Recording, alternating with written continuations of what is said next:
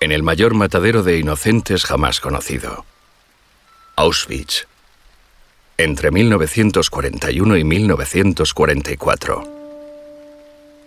Cuentan que allí, al otro lado, detrás de la alambrada, justo ahí donde el hombre nunca fue hombre, sino bestia, una vez un nazi preguntó, ¿Quién sabe boxear?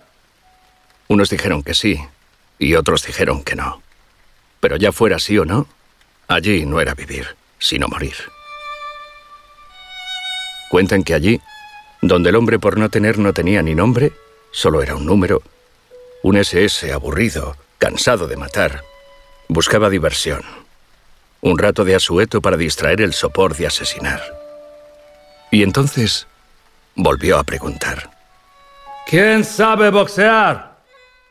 Y cuentan que allí, detrás de la alambrada, donde los presos no eran presos sino carne de cañón, seres humanos, más de un millón, todos asesinados y convertidos en humo, ceniza y carbón, unos hombres buenos subieron al ring por obligación, para entretener al maldito SS que buscaba diversión. Y quizá esa fue su salvación, porque allí, entre mugre, hambruna, enfermedad y mucha mezquindad, en los combates de boxeo se ganaba un poco de sopa, mantequilla y pan. Esta es la historia de Noah Kliegar, Salamo Aruch, Tadeusz Prieczkowski, Rablin, Stolecki, Pritzvila, Sobolewicz y la de muchos más.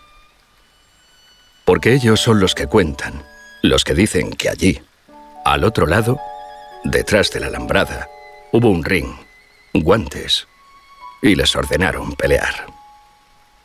Así comienza la lucha por la vida, la de los púgiles del infierno, los boxeadores de Auschwitz.